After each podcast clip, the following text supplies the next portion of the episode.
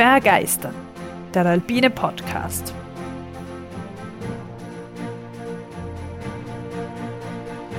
Wir tauchen ein in die Faszination der Berge und der Natur.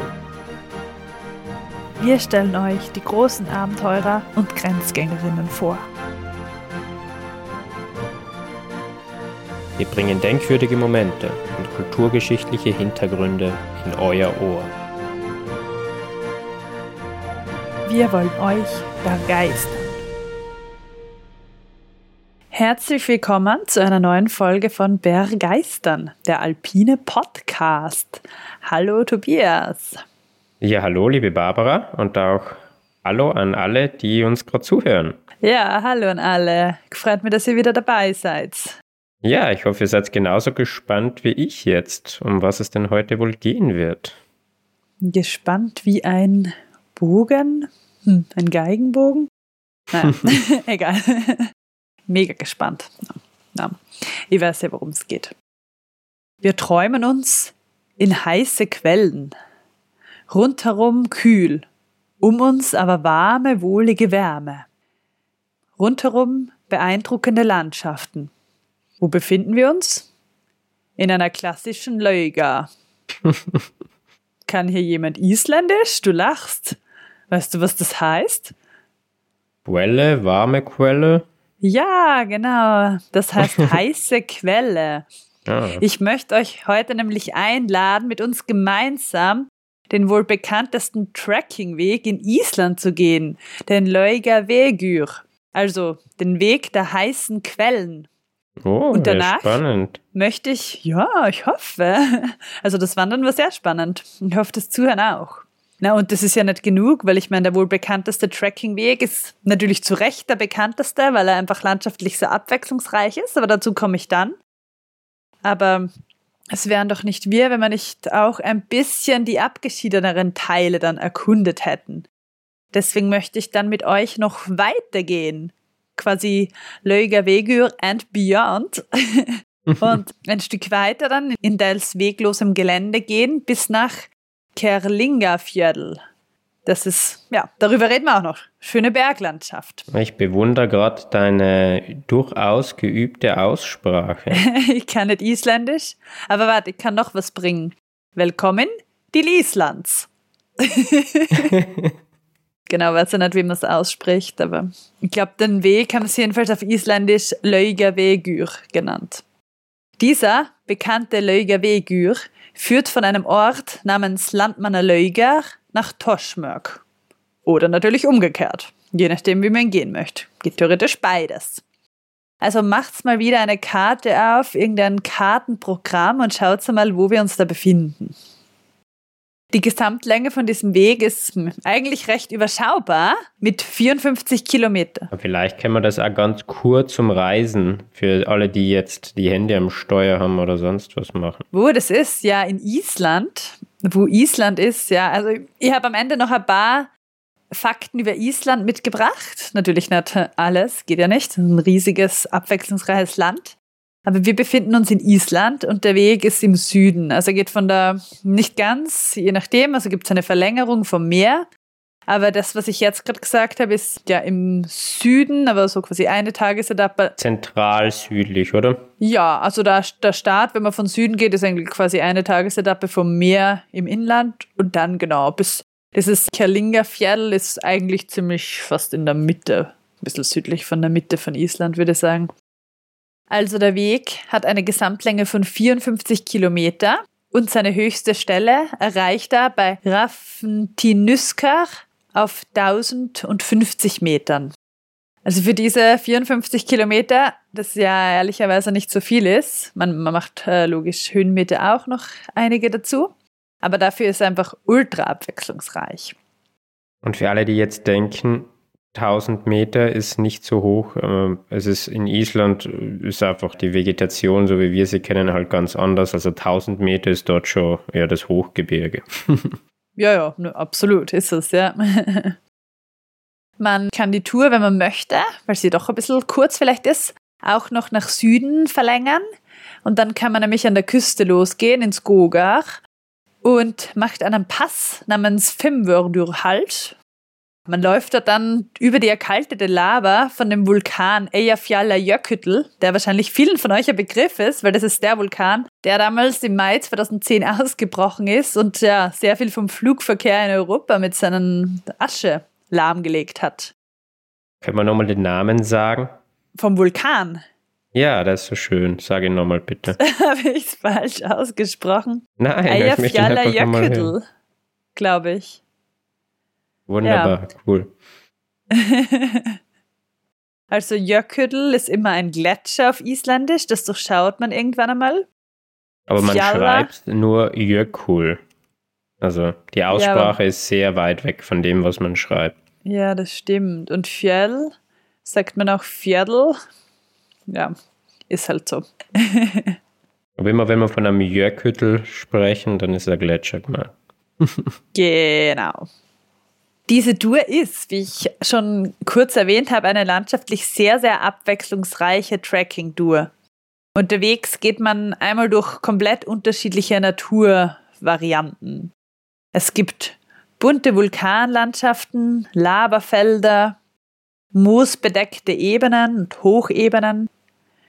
Man geht vorbei an dampfenden Quellen und einzigartig geformten Berggipfeln, durch Vulkan- und quasi Aschewüsten und durch grüne Täler.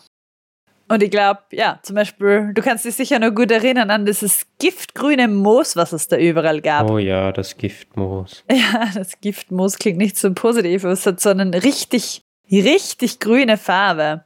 Das ist dann halt vor allem neben den Bächen und das ist wirklich schöner Kontrast auch zu den teils dann dunkel gefärbten Lavasteinen. Ja, man muss sich das echt einmal vorstellen. Man hat so schwarzen Sand und schwarzen Stein und ein Zentimeter daneben ist so das richtig, richtig giftgrüne Das saftigste Moos. Grün. Mhm. richtig hellgrün eigentlich. Ja, das ist echt so äh, ein bisschen unnatürlich grün, also für unser mitteleuropäisches Verständnis ja. für grüne Vegetation. Darf ich erzählen, dass du es am Balkon kultivieren wolltest? Ja. Ja, der Tobias hat was mitgenommen und äh, dann haben wir es natürlich immer in ganz viel Wasser, weil es ja immer feucht. Ja, transportiert und immer viel angesprayt und gegossen daheim, naja, aber leider. Ich ganz fleißig gesprayt, aber es hat dann leider. Ja, in Balkonien nicht überlebt. Ja, es hat, glaube ich, ein, ein halbes Jahr hat's mitgemacht. Ja. Heimweh. Schade, muss man wieder hin. Oder weißt du auch noch, wie wir das erste Mal diesen Schwefelduft geatmet haben? Und dadurch die ersten vulkanischen Rauchfahnen nicht weit waren. Ach so, das war's nicht du. Sehr witzig. Na, das ist echt, also diese ganzen Gasiere. Ja. Es kündigt sich schon geruchlich früher an. Wie du gesagt hast, sehr abwechslungsreich. Also auch wenn der Weg kurz erscheint, ist er gefühlt, erlebt man äh, mehrere Zonen oft am selben Tag nur und das, äh, man hat das Gefühl, man ist da zwei, drei Wochen am Weg. Ja. ja. Was auch ganz äh, praktisch ist, sagen wir mal so, für Reisende, ist, dass die möglichen Ausgangs- und Endpunkte, also das Landmannalöga und Torsmörk und Skogach, sehr gut mit dem Bus von Reykjavik im Sommer erreichbar sind. Ja, das ist echt cool, ja. Ja, man braucht jetzt nicht irgendwie ein Mietauto oder Autostopp, sondern das geht ganz gut. Teilweise haben sie dann auch so richtig coole Geländebusse, die Isländer, mit dem sie dann einfach so ja, durch den Bach fahren oder so. Richtig hochgestellte Busse auf den Schotterpisten, aber das funktioniert wirklich super, der öffentliche Verkehr. Ja, und das ist fast auf jeden Punkt da. Es gibt ja dann andere, man sagt wahrscheinlich später noch andere Punkte, wo man dann hinfahren kann. Aber da fahren die Woche mehrmals Busse ah, ja, hin und wieder weg davon. Also das kann man echt gut machen und ist auch recht preiswert, da mit dem Bus rumfahren. Ja. Weil sonst ist, glaube ich, schon irgendwie Island fahren halt viele hin, mieten sich ein Auto und fahren halt einmal rund um Island. Das aber man muss nicht unbedingt ein Auto haben, also man kann ganz viel ohne Auto machen. Definitiv hat bei uns echt gut funktioniert und auch fix sehen, gell? Ja, für die Wanderung des äh, Vegur per se sollte man jetzt ja, klassischerweise vier Tage einplanen. Einen Tag mehr, wenn man diesen Pass am Anfang noch mitmachen möchte. Den Fimvördur-Hals. Oder zwei. Oder zwei, ja. Ja, bei uns hat es da leider angefangen zu, na, eigentlich hat es schon, es hat schon geregnet. Das hat gar nicht mal angefangen zu regnen. Oben hat es dann angefangen zu schneiden. War halt leider vom Wetter zuerst nicht so optimal. Das ist ja eh, also grundsätzlich, die Wanderung ist super schön geworden. Aber am Anfang, ich glaube, das haben wir uns erst verdienen müssen. Das hat uns auf die Probe gestellt, das isländische Wetter. Und wir, ja, dumm, vorfreudig, was auch immer, haben uns natürlich gedacht, ja, ist halt so in Island, wir gehen ja trotzdem los. Ich meine, ein bisschen Regen, ich meine, war ja unser Plan. Aber es kann auch im Sommer schön frisch werden und nass natürlich und Schnee. Ja, und du weißt nicht, normal kommt ja der Regen von oben, aber in Island kommt er wohl horizontal daher. Absolut. Das stellt natürlich die Ausrüstung unter besondere ja, Herausforderungen. Es war alles so nass. Also trotz natürlich Regenausrüstung. Ich meine, irgendwann einmal haltet auch äh, Regenschutz am Rucksack und der Regenjacke und der Regenhose nicht mehr stand und das war wirklich alles nass. Tipp hierbei, einen großen Müllsack im Rucksack. Es äh, hilft wahre Wunder, indem ja. man da alles drinnen einpackt. Aber das habe ich auch gehabt, Nein, nachher oder? Habe ich das nicht gehabt dort? Haben wir auf der Hütte gekriegt. Stimmt, dort habe ich also so einen Plastiksack habe ich schon gehabt, aber der war nicht ordentlich irgendwie ver verdreht, der Eingang im Plastiksack, das stimmt, war ich wohl ein bisschen zu unvorsichtig. aber glücklicherweise, oder es gibt auch Hütten, mit ganz gut ausgestatteter Küche, die auch geheizt sind, wo man dann die Sachen trocknen kann für so einen Fall. Grundsätzlich ist zu bedenken, dass diese Hütten eigentlich im Hochsommer meistens schon ausgebucht sind und man die sehr früh im Voraus buchen sollte. Haben wir nicht gemacht, weil wir eigentlich zelten wollten. Aber für diese eine Nacht. Und sehr teuer sind. Ja, die waren echt mega teuer, das stimmt. Ja, ich glaube, wir haben 90 äh, Euro Zeit oder für einfach nur schlafen und nix oder so. Aber trotzdem, es war super, da in die Wärme zu kommen. Also stellt euch draußen einfach einen richtigen Schneesturm vor und ihr seid nass. Und rein vom Winter Zelt aufstellen und so wäre schon mal sehr lustig gewesen und oh, na, das wäre einfach weg gewesen. das wäre was? Ich glaube, das Zelt wäre einfach weg gewesen, wenn wir das versucht hätten, irgendwie aufzustellen. Ja, das wäre nie gegangen. wahrscheinlich weitergehen müssen bis, puh, aber eben zum Glück gibt es diese Hütten. Und der Weg ist eigentlich auch sehr gut ausgeschildert die ganze Zeit, das muss man auch sagen. Essen gibt es auf den Hütten aber nicht, also Verpflegung muss man selber mitnehmen. Es gibt wohl zum Beispiel dann eben unten in Torschmörk gibt so einen kleinen Shop, wo man aber Sachen schon kaufen kann, aber grundsätzlich sollte man halt das Essen mithaben. Ja, besten einfach mit dem Essen schon äh, dorthin fahren. Ja, ist praktisch, ja. Zelten darf man immer bei den Hütten und man darf es auch nur dort, also am Löiger Generell in Island darf man, wenn das nicht gerade dieser Weg ist oder sonst irgendwie geschützt, darf man überall zelten, aber dort, weil da halt relativ viele Leute sind, darf man nur bei den Hütten zelten. Ja, das sollte man wirklich einhalten, weil, äh, ja, wie du sagst, viele Leute gehen und wenn da jeder campt, wo er will, dann ist die Natur rund um den Weg einfach zerstört. Ja. Weil es sind eben durch das Moos und so, das ist sehr sensibel. Ja. Und allein wenn man da dann drüber geht oder natürlich ein Zelt drauf aufbaut, dann ja, ist es halt schnell kaputt. Ja, na, deswegen ist auch gut, also natürlich wie sowieso, aber dort hast recht, dass man sich halt an die markierten Pfade hält und die Vegetation dadurch halt geschont bleibt. Ja, bei den Hütten, wie du gesagt hast, gibt es dann so eine Art Campingplätze. Ja, ist auch ganz nett, weil wir dann immer wieder die gleichen Leute getroffen haben und dann möchte schon so ein bisschen unsere Abend-Zusammensitz-Gang gehabt. Das war ganz lustig, ja.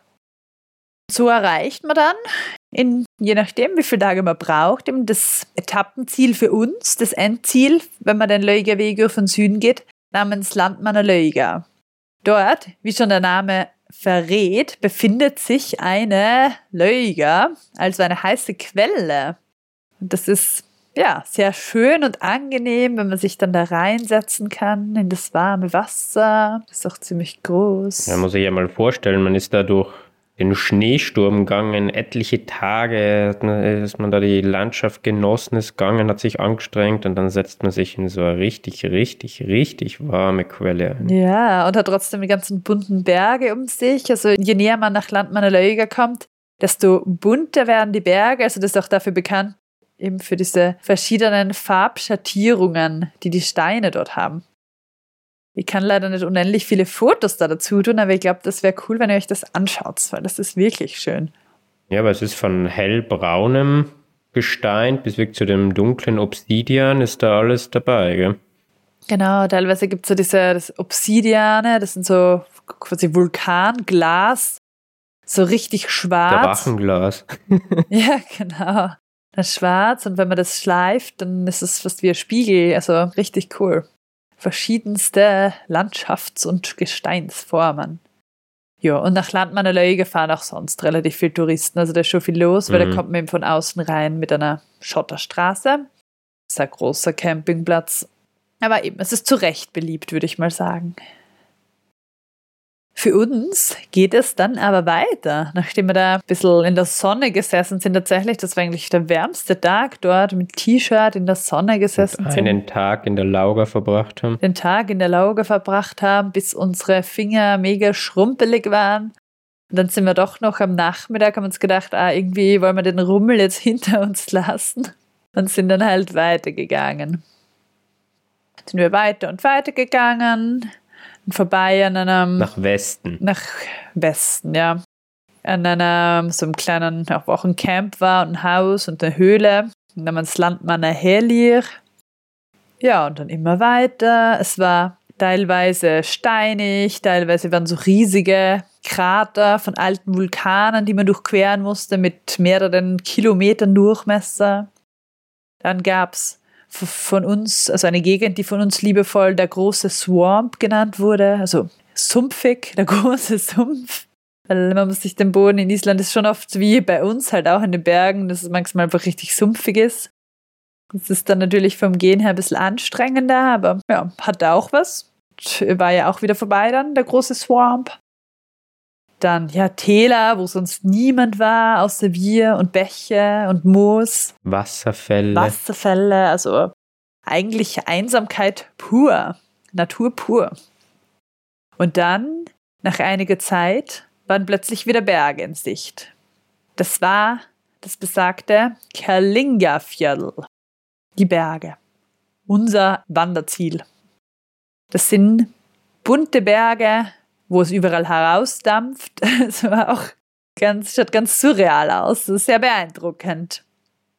Es handelt sich um einen vulkanischen Gebirgszug und der erreicht auch mit dem Snækolur eine Höhe von 1477 Metern. Also für Island ist das wieder ziemlich hoch. Hochgebirge. Ja, und das im August, na, waren wir dort? August? Juli? Juli. Ende Juli, Anfang August war noch äh, Schneefelder dort. Also, Ja, ja, das ist ja generell, man sieht auch immer, Gletscher ist jetzt kein Schneefeld, aber im, am Horizont sieht man voll oft die Ausläufer der Riesengletscher, die Island teilweise bedecken. Also echt cool, wenn man so schaut, denkt man sich so, hä, ist das eine Wolke? Ach so, nein, das ist wieder mal ein Jökull. Also es ist viel grün und schwarz und weiß und das ist generell sehr bunt. Das ist cool.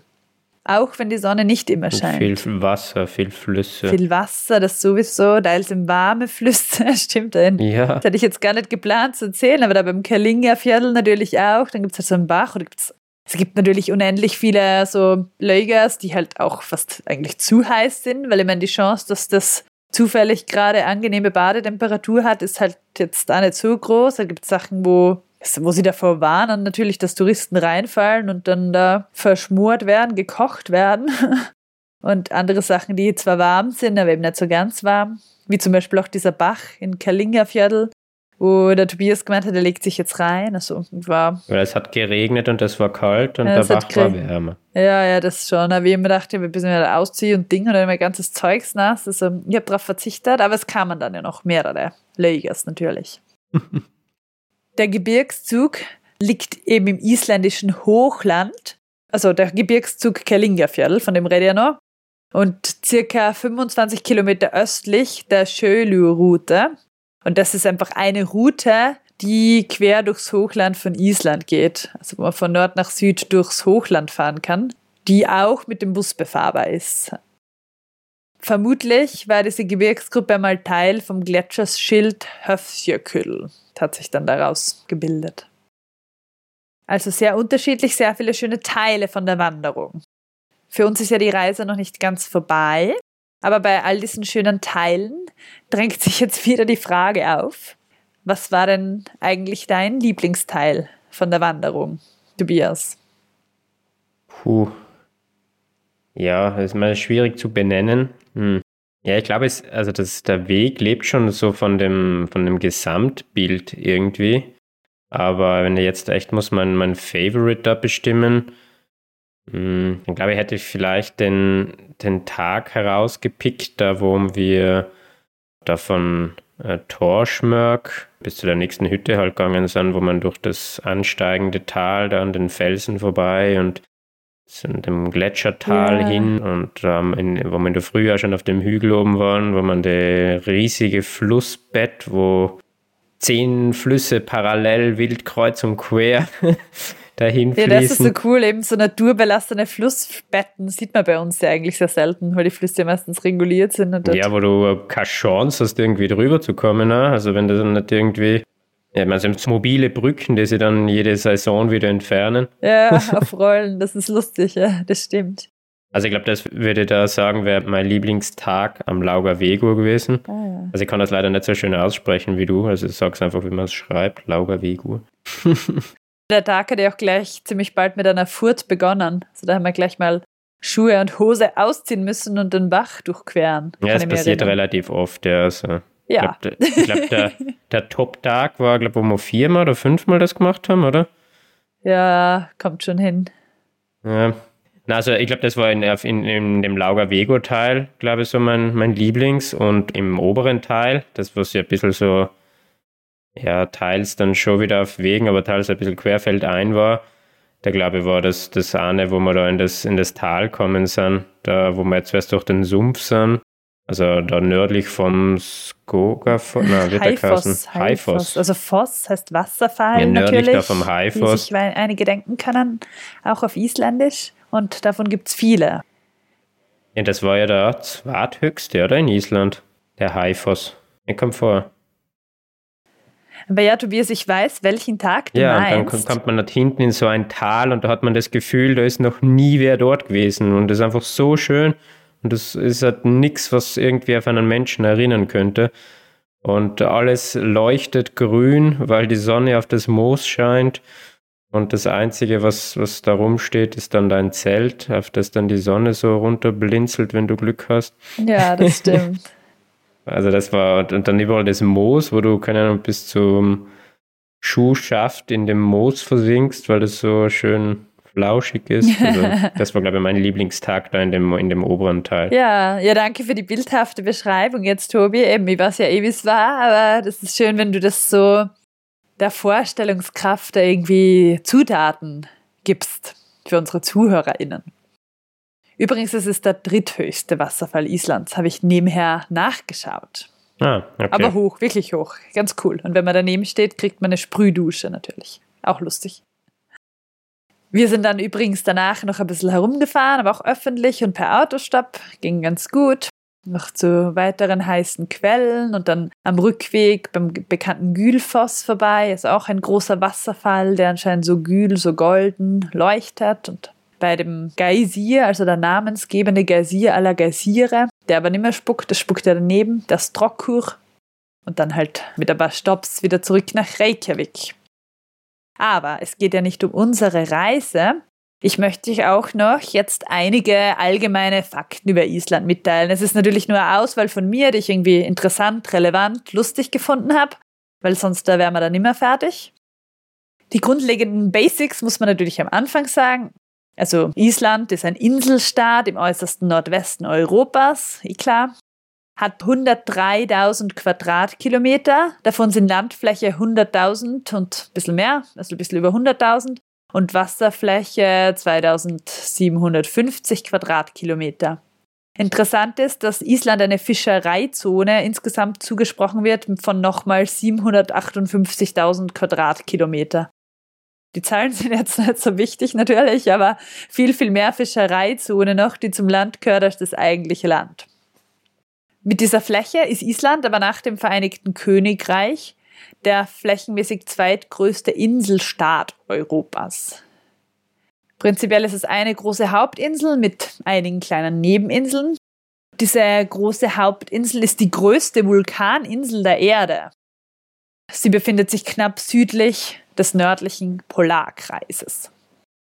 Genau, also Island tangiert den Polarkreis nicht.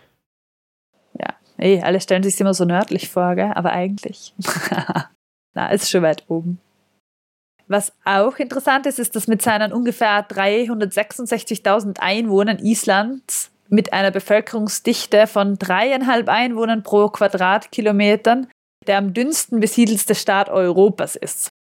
Also könnt ihr euch vorstellen, irgendwie auf einem Quadratkilometer wohnen dreieinhalb Leute. Das ist schon irgendwie lustig, wie lange es da gehen würde. Also, Was haben wir in Österreich als Vergleich? In Österreich leben ungefähr im Schnitt 109 Einwohner auf einem Quadratkilometer. Okay, ja, das ist ein großer Unterschied. Es ist ein großer Unterschied. Ich meine, klingt jetzt für mich auch nicht so viel auf einem Quadratkilometer, ist doch groß, 109, aber natürlich, also in Österreich wie in Island muss man beachten, dass es da Hochgebirgszonen gibt, wo mal niemand wohnt und dass sich das natürlich dann konzentriert auf einige Regionen. In Island zum Beispiel sind in der Hauptstadtregion von Reykjavik und drumherum sind über 60 Prozent der Bevölkerung, die dort wohnen. Mhm. Das am dünnsten besiedelste Land der Erde ist übrigens, hast du eine Idee? Einmal darfst du raten, dann sag es da. Das dünnst besiedelste. Viel Land und man, wenig die. Antarktis ist kein Staat, sonst wäre das mein Tipp gewesen. Nein, nein, nein, es ist schon ein, ein normaler Staat, also nicht irgend so eine Special-Fangfrage jetzt. Hm. Das ist So wie die Mongolei oder sowas. Ja, wirklich, voll gut, ja genau. Es ist Echt? die Mongolei mit knapp unter zwei Einwohnern pro Quadratkilometer, also 1,96. Da gibt es wirklich viel Fläche. Also die haben, was ist gesagt, knapp unter zwei und die anderen haben ein bisschen Ja. über zwei gehabt. Island dreieinhalb. Ah, dreieinhalb, okay. Ja. Mhm. Was bei Island auch noch irgendwie bemerkenswert ist, ist, dass geografisch sagt man doch, dass Island zu Europa, also zu Nordeuropa gehört. Geologisch gehört es aber zugleich zu Europa und Nordamerika, wegen der Geologie. Dazu komme ich gleich. Es liegt nämlich auf dem mittelatlantischen Rücken und deswegen liegt es auf der nordamerikanischen und auch auf der eurasischen Platte. Und die Plattengrenze zieht sich wirklich diagonal über Island. und das sieht man auch dort. Ja, gibt es eine Stelle, wo man die sieht, gell? Da waren wir leider nicht. Ja, aber es wäre nicht weit gewesen. Also ich glaube, wäre ein Tagesmarsch von Landmanner Löger oder Lauger, wie sagst du? Äh, Land meiner Lüge. Ein, ein Tagesmarsch von Landmanner Lauger Richtung Osten, glaube ich, dann Mhm. wären wir dort gewesen. Diese Platten entfernen sich jährlich circa zwei Zentimeter voneinander, aber es kommt immer Nachschub durch eine sogenannte Mantelblume. Das ist eben ein Begriff aus den Geowissenschaften, die immer einen Aufstrom von heißem Gestein aus der Erde, also aus dem tieferen Erdmantel beschreibt. Und diese Blume, die Islandblume, sorgt für ständigen Nachschub von geschmolzenem Gesteinsmaterial aus dem Erdinneren. Weil sonst würde man denken, ja, Island bricht irgendwann auseinander. Also wenn es jedes Jahr zwei Zentimeter auseinander driftet. Das heißt, Island wird auch in, keine Ahnung, x Millionen Jahren, okay, weiß man jetzt nicht, aber es wird jetzt nicht auseinanderbrechen. Ich glaube genau, wie viel der Nachschub da ist, weiß man wahrscheinlich nicht so genau. Ich weiß es jedenfalls nicht. Mhm. Aber jedenfalls derzeit bricht es nicht auseinander, weil da immer Nachschub aus geschmolzenen Steinen kommt. Okay, wunderbar. Also kein Stress für alle, die noch den Laugerwego gehen möchten. Na, geht's, geht's ja noch aus in eurer Lebenszeit, hoffentlich. Also es ist sehr vulkanisch. Die aktiven Vulkane in Island kann man in 30 Vulkansysteme einordnen. Also viele, Mhm. viele, viele, viele. Island ist in den Eiszeiten fast vollständig vergletschert gewesen. Dann gab es eine Wärmeperiode, wo die Insel fast gletscherfrei war und dann vor etwa 1000 Jahren ist es wieder kühler geworden. Was heute aber noch interessant ist, ist, dass die Gletscher wieder 11,1 Prozent der Landesfläche bedecken. 11,1. Das ist schon ganz viel. Deswegen sieht man ja auch immer im Hintergrund, wie ich schon gesagt habe, ne, es sind keine Wolkentürme, nein, es sind die Gletscher, die man am Horizont sieht. Auch vom Lägerweger. Und der Gletscher in Europa mit dem größten Eisvolumen ist in Island, das ist nämlich der Vatnajökull. Mhm. Den haben wir gesehen, glaube ich, gell? Den haben wir gesehen, ja. Ja, aber das ist der, der nordöstlich da von Landmanner Lager gewesen wäre. Das wäre der große, ja, genau. Ja, den haben wir gesehen. Die Eiskappe von dem Vatnajökull ist bis zu 1000 Meter dick. Das muss man sich mal vorstellen. Ein Kilometer Eis. Finde ich sehr beeindruckend. Das ist echt, echt unvorstellbar viel, ja. Ja. Hat ja fast schon grönländische Ausmaße. ja, fast, genau. Darüber gibt es natürlich auch Folgen. Zwei sogar. ja, durch die vielen Vulkane und die vielen Gletscher ist die Landschaft natürlich davon geprägt, also durch sehr viel Wasser, Flüsse, Seen, Wasserfälle. Ein Fun Fact ist, dass der Dettifoss, der auch in Island ist, der energiereichste Wasserfall Europas ist wenn man das Wasservolumen pro Sekunde und mal der Fallhöhe ausrechnet. Also da steckt voll viel Energie ah, drinnen. Okay. Im Hochland von. Wer hat das genutzt irgendwie? Island, ich glaube nicht. Na, ich glaube, der ist einfach schön. Das isländische Hochland im Zentrum, was auch flächenmäßig ziemlich viel ausmacht, ist so fast so eine Art Wüste, also Periglazialwüste, sagt man, kalte Wüste und nahezu unbewohnt irgendwo gelesen, dass sie da früher unerwünschte und straffällig gewordene Leute raufgeschickt haben und das war halt eher unwirtlich. Aber es gibt ja nicht nur das Hochland und die Gletscher und die Fosse, also die Wasserfälle, sondern auch eine relativ lange Küstenlinie. Und die ist teilweise stark zerklüftet, zerfurcht durch Fjorde. Es gibt auch neben der Hauptinsel einige kleinere Inseln, Darunter die bekanntesten sind wahrscheinlich die Westmännerinseln. Die sind im Süden und die sind auch bewohnt und sind 14 Inseln. Kann man auch bereisen, da waren wir zwar leider nicht. Was einem auch einfällt als auch nicht so aufmerksamer Reisender in Island, ist, dass die isländische Sprache, also eigentlich die isländische Schrift, einige besondere Buchstaben hat. Isländisch ist eben die einzige einheimische Sprache, die in Island gesprochen wird. Es ist eine nordgermanische Sprache, hat sich aus dem Altnordischen entwickelt. Also auch ganz lustig, nachdem sich das nicht so viel weiterentwickelt hat wie andere nordische Sprachen, können Isländer Texte aus den ersten Jahrhunderten nach der Besiedelung noch eigentlich relativ einfach lesen. Und das wird halt erklärt, weil die Insel so isoliert ist und deswegen die Sprache nicht so, so viele äh, die Sprache deswegen nicht so viele äußere Einflüsse beeinflusst hat. Mhm. Die mhm. Aussprache ist halt schon anders geworden, aber ist ganz lustig. Aber eigentlich wollte ich ja über diese coolen Buchstaben reden, die auch ganz fotogen sind. Das isländische Alphabet hat nämlich 32 Buchstaben. Darunter gibt es einen Runenbuchstaben. Also die Runen waren ja die Schriftzeichen der Germanen. Und das ist dieses Thought, also so ein, wie bei Torschmörk kann man nachschauen, so ein lustiges Zeichen. Die Isländer schreiben dann auch immer die Wörter um mit ihren Buchstaben. Zum Beispiel habe ich gefunden als Beispiel, finde ich ziemlich lustig, also Marathon. Schreiben sie dann eben mit diesem isländischen Thought und das heißt dann halt Marathon und hat einen coolen Buchstaben drinnen. Dann gibt es auch noch spezielle Buchstaben, die aber auch trotzdem aus dem lateinischen Alphabet kommen. So, das, äh, so ein D mit dem Strich durch in groß und klein, das Ad, dann das AI, also A und ein E dabei und ein Ö gibt es halt auch Umlaute und eben so Doppelbuchstaben. Und warum er jetzt auf 32 kommt, ist eigentlich egal, aber die zählen halt zum Beispiel das Ö als selbstständigen Buchstaben, nicht wie bei uns, wo man das ja eigentlich als OE umschreibt und dann nicht mitzählt. Aber jedenfalls sind die Wörter oft sehr fotogen und wirken eben irgendwie so, ja, spannend, so mystisch.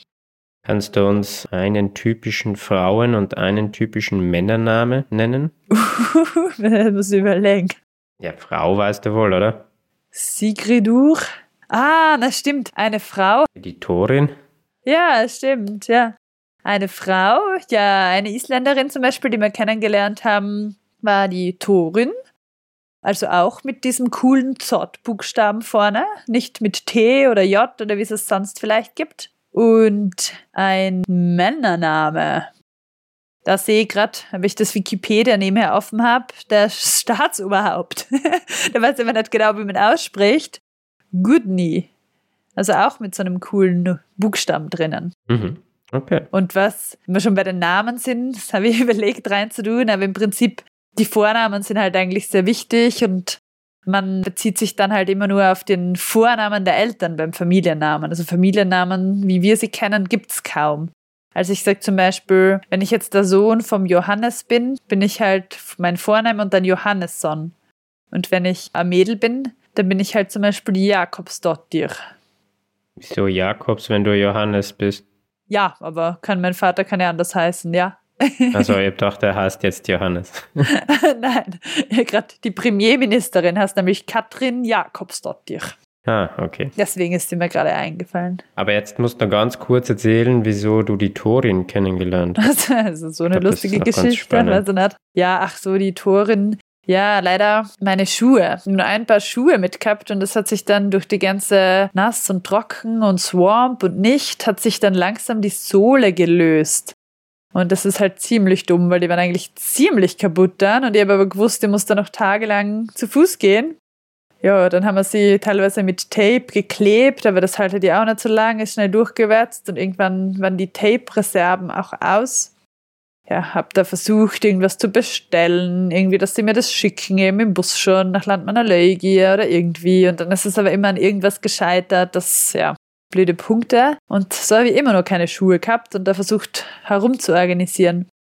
Und ja, das hat eben die Torin irgendwie mitbekommen, weil ich halt, die hat bei so einer Hütte gearbeitet und hat mir dann netterweise ihre alten Schuhe geschenkt. Das war sehr lieb. Die sie gerade noch angehabt hat. Die sie gerade noch angehabt hat, das stimmt. Also sie hat gesagt, genau, sie braucht es nicht mehr. Ich meine, die waren äh, schon, schon ein bisschen kaputt, aber ich meine, hat perfekt gepasst und sie hat gemeint, ja, sie hat sich eh schon neue gekauft und ich kann die doch haben. Und dann hat sie es ausgezogen, dann waren sie fußwarm.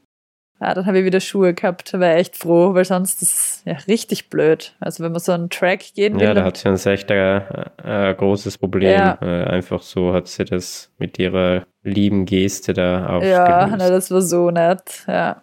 Ja, und seitdem habe ich danach immer zwei Paar Schuhe mitgehabt, was eigentlich gewichtstechnisch komplett dumm ist, aber sonst hat man das so einen Single Point of Failure. Ja, jetzt weiß ich nicht, ob ich jetzt das Trauma überwunden habe und in Zukunft wieder auf ein gutes Paar Schuhe baue und das riskiere. Aber ich glaube jetzt, ohne unseren ZuhörerInnen da Angst zu machen, ich glaube, der Grund war, dass das äh, Paar, das du gehabt hast, ja ein bisschen alt war, oder? Und ja, deswegen okay, da- es lag also- an meinen Schuhen. Passt.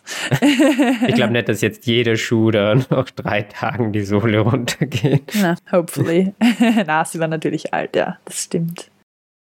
Ein anderes Faktum über Island, was ganz interessant ist, ist, dass die Stromerzeugung in Island vollständig äh, regenerativ ist. Es wurden zum Beispiel im Jahr 2021 70 Prozent des Stroms durch Wasserkraft erzeugt und 30 Prozent dann durch. Nachdenken, nachdenken, was gibt's da viel, wenn Vulkane sind, wenn heiße Quellen sind? Erdwärme. Genau, durch Geothermie, also Erdwärme. Das finde ich echt cool, dass sie das so zu nutzen wissen auch. Und da glaube ich, für die Heizung haben sie das voll, oder? Also, mir kommt vor, sie heizen nur mit dem. Ja, das bietet sich ja super an. Ja, ja, hat uns jedenfalls wer mal erzählt, ja. Genau, also es ist sehr praktisch, wenn man das so gut nutzen kann. Aber außergewöhnliche Details über Island gäbe es natürlich noch viel mehr zu erzählen. Ich bin mit meinen Ausführungen aber jetzt mal am Ende, auch wenn es auch noch viele andere Regionen dort zu bereisen und zu bewandern gäbe. Ich hoffe, ihr habt ein bisschen was mitgenommen und ja, vielleicht auch Lust bekommen, den Leuger Vegur oder ein bisschen weiter oder natürlich auch andere Regionen in Island zu erwandern. Weil ich finde, zu Fuß kriegt man doch die Landschaft noch am besten mit. Und ja, also, ich- also ich glaube, die auch irgendwie am entspanntesten, denn auch wenn man jetzt auf der Karte schaut und äh, viel Straßen entdeckt, die Straßen seien eigentlich bis auf die äußere Straße, diese Ringstraße, die einmal um Island geht, alle eigentlich wirklich nicht so gut. Also ja, man jetzt dadurch durch das Hochland vielleicht auf der Hauptstraße kann man noch ohne Allradfahrzeug fahren, aber sonst braucht es bald einmal ein Allradfahrzeug. Und man muss auch selbst auf die Straßen dann einfach wieder mal durch einen Fluss fahren. Ja, ja, der Fluss ist genau. Und äh, die Straßen sind nicht asphaltiert dann und dementsprechend schlecht sind sie dann auch. Also jetzt auch wenn man da dann im, im Bus oder im Auto fährt, das ist halt immer ein Gepoltere und ein Geschüttle. Also so entspannt ist das, das da jetzt nicht, wenn man da vier Stunden dann miteinander fährt. ja, ja, wie Und halt geht da dementsprechend ja. langsam. Also die Kilometer, da kann man sicher nicht so mehrere hundert Kilometer am Tag machen. Das glaube ich spielt es nicht. Mhm. Aber deswegen glaube ich, ist auch mit, ich meine, was viele machen, ist mit dem Rad. Ja, das wollte ich ja gerade sagen, ja. Das sieht man einige, die, die da durch Island so quer durchfahren mit dem Rad. Das sieht man auf der sehr Hochlandstraße. Aber ich glaube eben, die, die beste Möglichkeit ist wirklich zu Fuß, weil da kommst du dann ein bisschen abseits von diesen Straßen und bist dort wirklich in der einsamen Natur. Absolut, das stimmt. Na, ich glaube auch, dass mit dem Rad cool ist, aber mit dem Rad ist halt so, dass wenn dann irgendwie so ein Bus oder Auto vorbeikommt auf diesen staubigen Straßen, dann bist du halt irgendwie eingestaubt und doch nicht so ganz in der Natur. Ja, es dauert dann einmal, was nicht, zehn Minuten, bis sich der Staub wieder Ja, irgendwie, senkt. gell, das kam mir auch so arg vor. Ey, witziger. Wir sind halt Fans vom zu Fuß gehen. Sicher gute Möglichkeiten sonst auch. Und was, also wenn äh, jemand da motiviert ist, Island zu durchwandern, ist, also was schon bekannt ist, ist von Süd nach Nord oder umgekehrt die Insel zu durchwandern. Ich glaube, da braucht man dann vier Wochen oder so. Mhm. Und das, glaube ich, ist echt lohnenswert. Also wir haben ja eigentlich so, was nicht, die Hälfte gemacht oder sowas von der Durchwanderung. Ja, wobei das durchgehend uns auch ein bisschen weiter im Westen oft, oder? Ja, im Osten. Ja, das schon, aber jetzt so von der Landkarte haben wir, glaube ich, oder die Hälfte oder zwei Drittel sogar gemacht. Also vielleicht braucht man drei bis vier Wochen dann für die Durchquerung. Aber das ist auf jeden Fall sicher sehr, sehr lohnenswert. Mhm. Und was auch noch lohnenswert, glaube ich, ist, was wir aber nicht gemacht haben, aber das war mal in der engeren Auswahl, ist ganz im Nordwesten. Die Westfjorde. Dabei Isafjordur, glaube ich, heißt Ja. der Ort dann und Ja. dann bei Hornstrandir. Also das sind so bekannte Klippen. Mhm. Von den Bildern kennt man sie wahrscheinlich. Und das ist auch ein schönes Gebiet. Dort kann man auch super tracken und wandern. Es hat ein bisschen abgelegen. Also Insider-Tipp vom Tobi, der nur noch nie dort war. ja, aber da habe ich echt schon viel drüber, drüber gelesen. Und Nein, ich weiß ja, ja. es gibt, glaube ich, cool. coole, coole Wege dort da und ist wahrscheinlich noch weniger los als da, wo wir waren.